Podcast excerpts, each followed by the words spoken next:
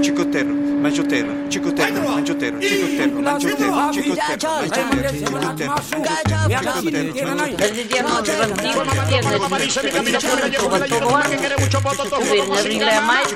El palabrero. Palabras del año en Estados Unidos.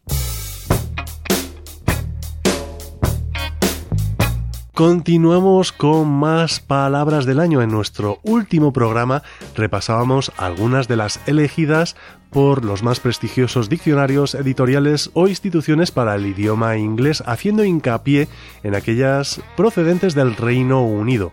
Así que seguimos indagando en esas anglopalabras del año, pero nos vamos ahora a los Estados Unidos.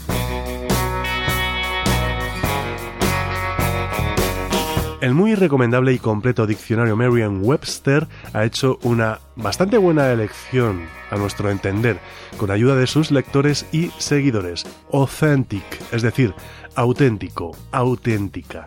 Las reflexiones sobre la elección de esta palabra también son dignas de reseñar. Authentic, auténtico es un término sobre el que estamos pensando, escribiendo y juzgando más que nunca. Tiene varios significados, como el de lo que no es falso o imitación, un sinónimo de real y verdadero, y también fiel a la propia personalidad, espíritu o carácter. Por ello, muchas veces se recurre al diccionario para determinar su significado exacto.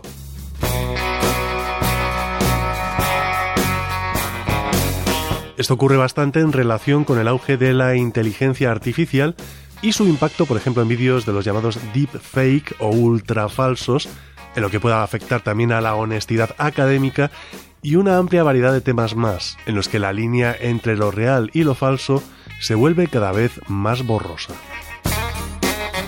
Por su parte, la voz escogida por la American Dialect Society, la Asociación del Dialecto Americano, literalmente o más bien estadounidense, del inglés, no deja de ser llamativa. Enshirification, que sería algo así como enmierdamiento.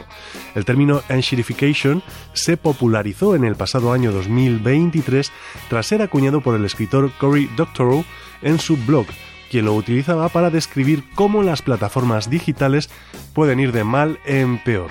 Y de esta manera es como lo explicaba el propio Cory Doctorow. Así es como mueren las plataformas. Primero, son buenas para sus usuarios.